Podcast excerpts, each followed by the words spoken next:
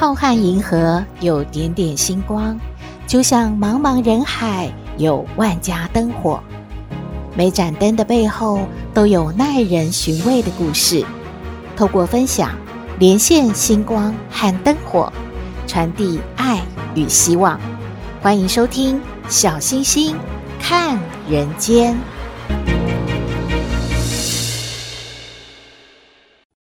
Hello，各位好朋友，大家好，大家平安。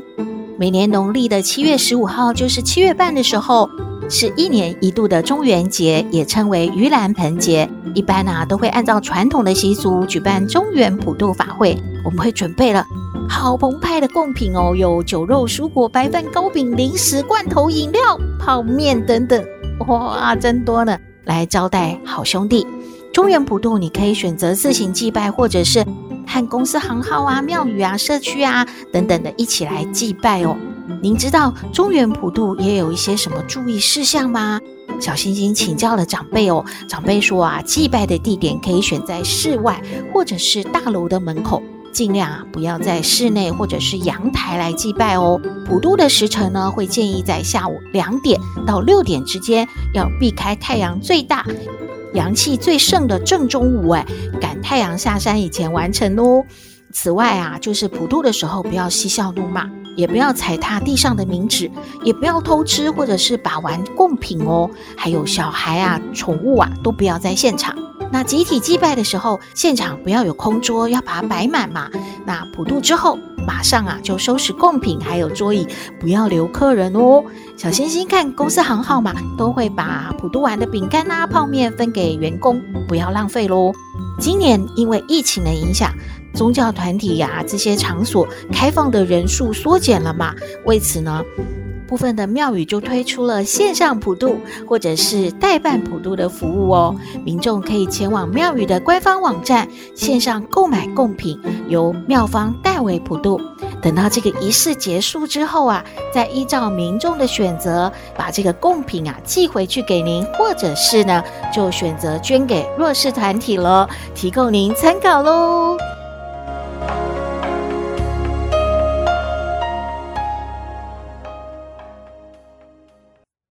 相信很多好朋友都发现啦，每年一进入农历七月的时候，媒体都会制作很多关于灵异呀、啊、鬼魅的专题，为俗称的鬼月添加很多恐怖气氛。小星星今天也要和大家分享一个鬼故事，嗯，其实哦是比鬼故事更惊悚的窦娥冤的现代因果故事。主人翁呢是一位张老师，这个故事呢是取材自生命之印部落格。二零一零年的一篇文章，因为小星星一看就惊呆了。后来又查看了一些视频，包括静雅佛音的 YouTube 版，还有张老师本人呢有接受慈广法师的访问，现身说法，以及呢佛教普门杂志也刊登了这个故事哦。看起来应该是确有其事，而且呢，嗯，张老师本人现在应该是七八十岁了吧。小星星原本以为哦，《窦娥冤》只是关汉卿的著作以及戏曲的剧本嘛，没有想到竟然是真人奇事，而且还影响至今呢。先来说一下《窦娥冤》到底是一个什么故事啊？相传是在元朝的时候，也就是西元一千两百年到一千三百多年之间，嗯，那么距离现在也就是一千多年喽。有一个民女叫做窦娥，她呢。真的是命运乖舛哦！她小时候死了母亲，然后她的父亲呢又把她给卖了，卖给别人做童养媳。然后呢，他的父亲呢又因为要进京赶考，付不出这个利息然后当时呢就落跑了。那这个窦娥很可怜呐、啊，就跟着她的婆婆在一起。可是呢，她要嫁的这个婆婆的儿子呢又早死了，然后她又被人冤枉哦，是杀了她婆婆的这个刽子手。那当然呢，她屈打成招之后啊，她就必须要伏法被砍头了。因为当时他心里很清楚，他是被冤枉的，所以啊，他死之前呢，就有许了三个愿望。窦娥就说：“哦如果他是冤枉的，刀过人头的时候，一滴血都不往下洒，全部要飞到这个齐的白布上。”绝对啊不要让这个鲜血呢沾到肮脏的地面。第二个愿望是什么呢？六月天要降下三尺的白雪，遮住他的尸体哦。第三就是他死后，楚州呢要接连三年的大旱，来证明他是冤死的。所以这出戏呢，也就称为六月雪。当然，在故事的最后啊，这个窦娥的冤屈被洗清了，而且是由他的父亲啊，后来呢高中了这个举人呐、啊，然后被任官，然后回到家乡之后帮窦娥所平反的。然后当初呢判这个窦娥死刑的楚州太守被革职了，永不录用哦。然后这个事情并没有结束，而窦娥的冤屈跟他要立誓生生世世来报仇的这个心呢，其实在戏剧上并没有呈现。千百年来，这个故事啊一直受到百姓的欣赏，而且关汉卿也成了世界级的戏剧大师了。可是这个故事和张老师有什么渊源，有什么关系呢？嗯。在这个影片中啊，小星星看到张老师说：“他说各位听了会有什么样的想法？我没有办法预测，我只是很忠实的陈述我亲身经历的故事。尤其是在这么多的佛像面前，我绝不打诳语，这一点请各位相信我。所以呢，他就开始说了，在他身上呢，张老师的身上发生的第一件非常离奇的事。”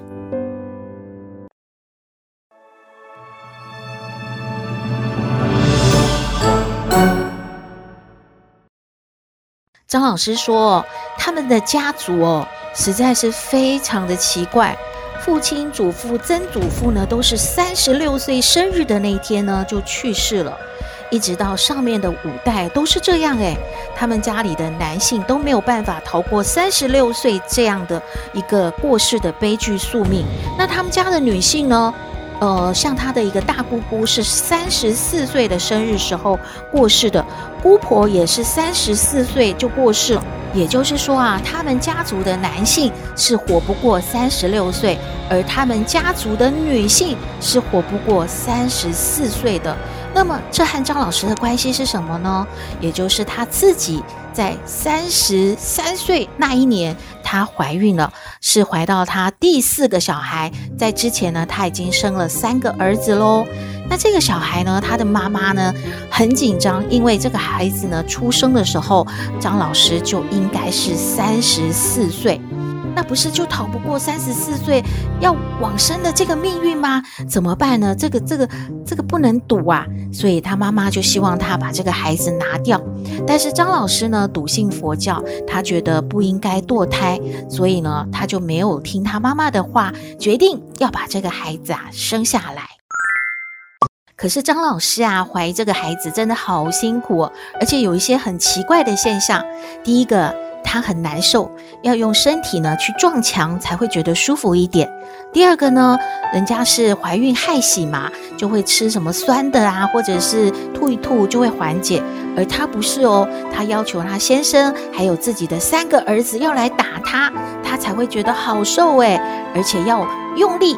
用力气的打哦，这样子啊，他当晚啊才能熬得过去，要不然他一整晚都不能睡觉，然后他就会很难受，很难受。这两个现象让他觉得很奇怪，他的先生、他的孩子、他的妈妈都心里面起了不好的感觉，都觉得这个孩子怎么怀起来让张老师这么痛苦呢？张老师呢，在怀孕六个月的时候，因为她很孝顺嘛，她的妈妈说想要吃一个什么饼啊，在蛮远的地方卖的。然后张老师呢，就坐着公车啊，跑跑跑跑到蛮远的。可是呢，很不小心在公车上一个刹车，他就跌倒了。这个时候，他肚子非常的痛，然后被送到医院的时候呢，医生就说必须要赶快的剖腹啊，把这个孩子呢，呃，抱出来，因为他真的可能会没办法生存下去了。张老师非常的伤心，非常的难过，想说怎么办？这个孩子好像还是保不住了，那就会祈求说，呃，诸佛菩萨能够保佑这个孩子。这个时候，你知道发生了多么奇怪的事吗？正当张老师非常伤心的时候，有一位他的母亲认识的法师啊，很久没有见面，突然呢就来到他们家里来拜访，然后就跟张老师说：“你不要难过，要持续的念佛，然后要吃素。我们来看看这个孩子未来的状况怎么样吧。”就走了耶。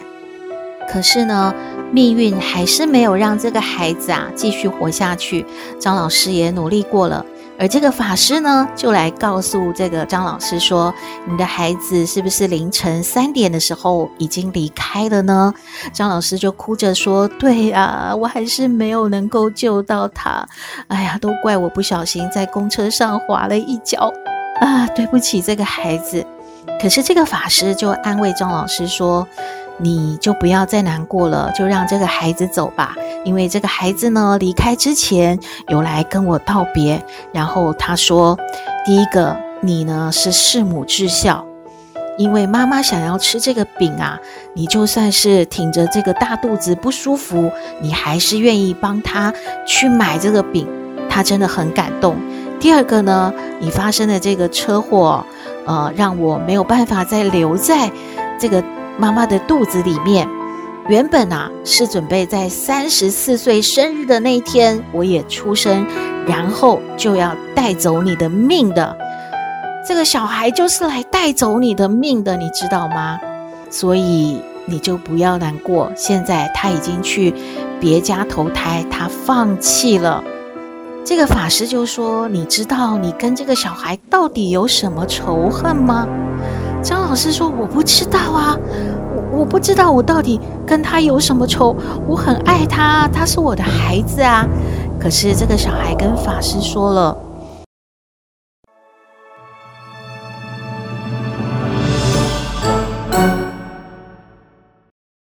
张老师累世之前有一世是贪官呐、他判错了案子，让我冤死在监狱里。期间所受的折磨，就是我在监狱里所受的折磨。我让他撞墙，让孩子打他，就像是在监狱里的酷刑。因为他生下我以后，他不停的念佛，我没有办法带走他，佛菩萨都在保佑他。我。我放弃了，我走了，我没法带他走了。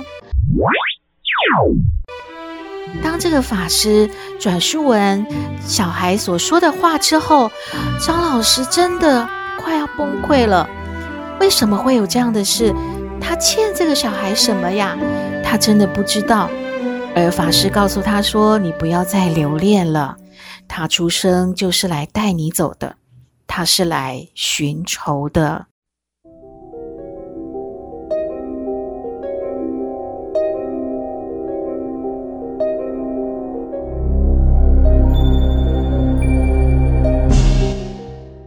哇，恐怖了，恐怖了！原来这个小孩是来报仇索命的。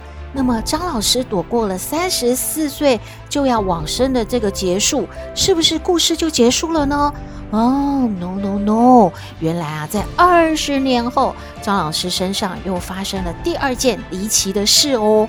是这样的，张老师不是有三个儿子吗？而且都非常的优秀，尤其是大儿子啊，呃，又会读书，工作又做得好。后来呢，就在美国发展。有一天啊，他在洗澡的时候，突然觉得，嗯，好像呼吸困难。在送到医院之后，居然就往生了耶！张老师那时候在台湾嘛，非常的着急。赶到美国的时候，其实没有办法见到他的儿子最后一面，他哭得稀里哗啦，真的是崩溃了，完全没有办法接受。几个月来啊，张老师都是以泪洗面。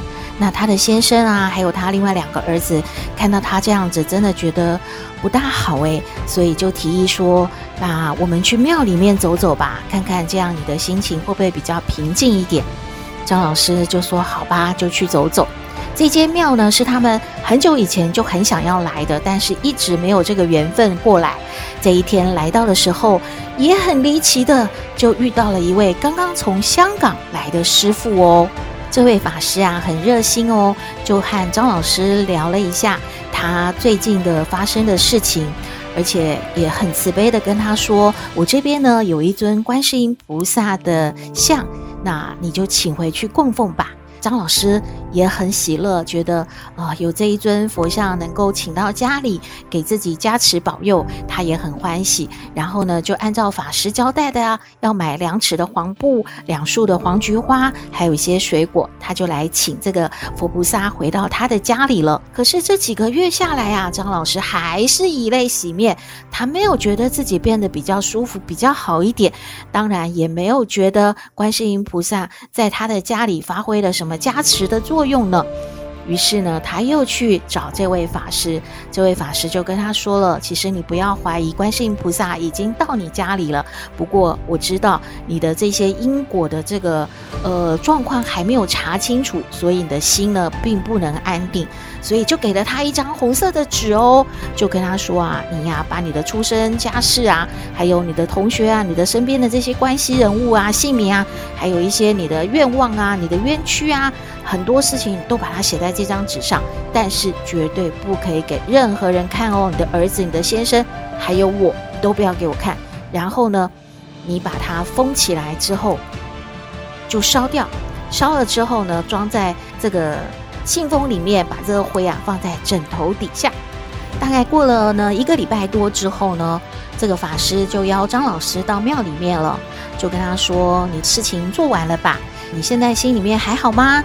那一一的就跟他开示，让他呢知道说，呃，该欠的债是要还的，就不要有怨恨。然后就跟他说，有三件事情啊要说给你听。当念到第一段的时候，你会非常害怕。念到第二段的时候，你会很惊讶；念到第三段的时候呢，你会非常的安慰哦。张老师就点点头，就想说：“嗯、那那那第一段令我害怕的是什么呢？”这位法师就说了：“你的前世是一个太守，办错了案子，造成了冤狱，是历史上大家所熟知的一件事——窦娥冤。”你就是那个判错窦娥死刑的太守，这件事是真的有的，而他就是那个无恶不作的贪官手底下的窦娥，所以他要来向你报复，要让你家破人亡。这就是你第一段听到会非常害怕的事。这个时候，张老师几乎是全身发抖了。那么，那么第二段呢？第二段要告诉你的是，你写在这张纸上，你已经烧成灰的全部文字。当这个法师全部念完了一千六百三十三个字之后，张老师真的觉得太不可思议了，因为没有一个字漏掉，完全是他写的呀，真的是非常惊讶呢。那么。第三段呢？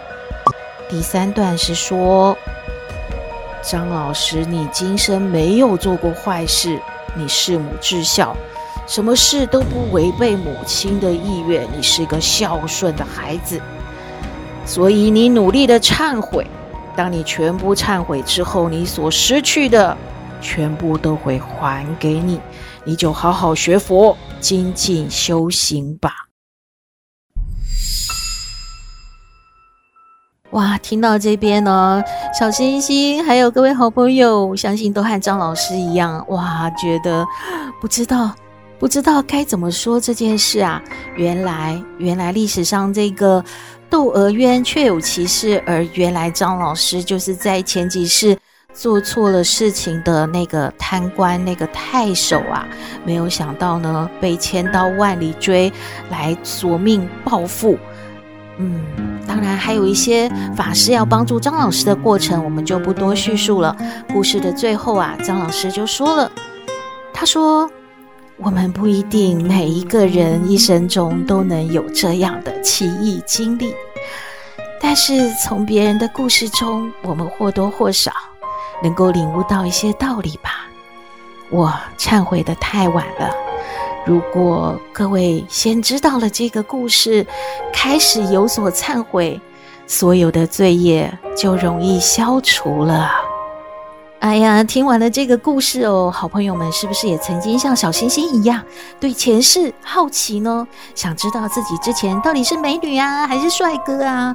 不过听完这个故事，显然前世是不是一个好人比较重要诶？您觉得呢？哎呀，真的是因为农历七月诡异的事情特别多吗？有人要请斗妹的阿嬷加持，哎，这是怎么回事？我们来听斗妹爱你。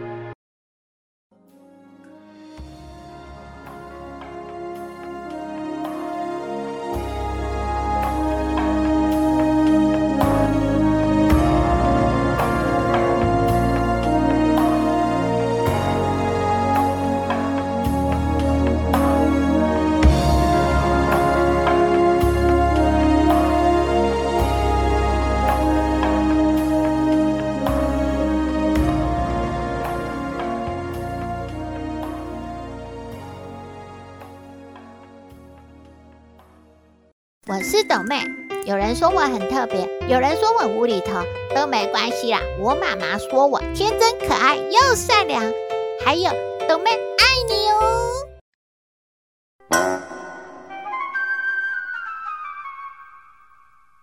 抖妹，抖妹，抖妹哟！哎呦，阿妈，你干嘛大吼大叫啊？跟人家学哦。哎呦，多美，刚才哦，在那个捷运站哦，有一个人哦，跑来问阿妈说哦，可不可以帮他哦加除？哎呦，你说是不是农历七月呀？哎呦，好吓人，好吓人哦！哈，然后呢？然后哦，哦，阿妈哦就跟他说哦，阿妈哦只会念那个南无阿弥陀佛，这样可以帮你加除吗？啊，那那然后呢？然后那个人看阿妈一眼哦，转头就走了。他有去问别人呢，你说是不是农历七月很奇怪，很奇怪哟？哎呦，阿妈这怎么奇怪啊？我想想看哦。哎呦，一定是你听错了，人家在捷运站是要帮那个捷运票。加不是加持哦，你听错了啦！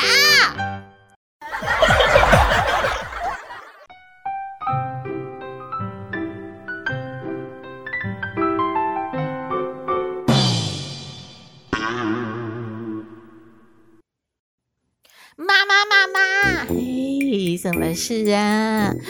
我们老师说可以常常和妈妈聊天，哎，啊，可以说笑话给你听，也可以跟你分享故事，哎，这样我们的感情会越来越好哦。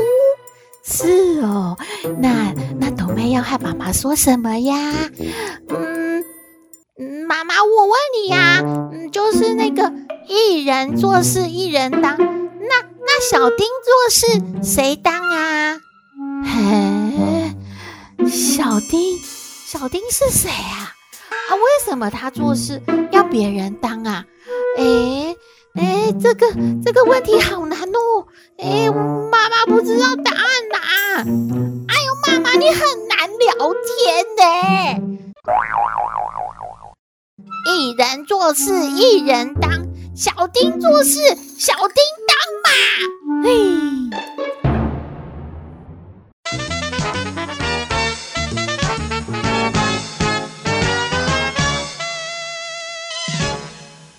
回到小星星看人间节目接近尾声喽。疫情期间，我们感谢外送小哥帮我们度过餐厅没有办法内用的日子。不过，还是经常有人在捉弄这些每天在马路上奔波的外送小哥们呢。看到一则新闻，和大家分享，有一位外送小哥呢，负责要送十五份的小火锅，可是送到地点之后，没有人回应诶。才知道啊，又被捉弄了。总公司就说呢，让他自行处理这十五份小火锅。结果这位小哥啊，不是自己吃掉哦，也不是分享给亲朋好友，他跑了几间派出所，把这些小火锅送给值班的员警吃。哎哎，小星星真的要给这位外送小哥点赞喽！今天节目到这边，你有任何的建议，都欢迎写信给我们，我们的信箱号码是。Skystar 五九四八八 at gmail.com。也请您在 Podcast 各大平台下载订阅“小星星看人间”节目，您就可以随时欣赏到我们的节目喽。也可以关注我们的脸书粉丝页，按赞、按追踪哦。只要有新鲜上架，您一定会优先知道的。祝福您日日是好日，天天都开心，一定要平安哦。我们下次再会了。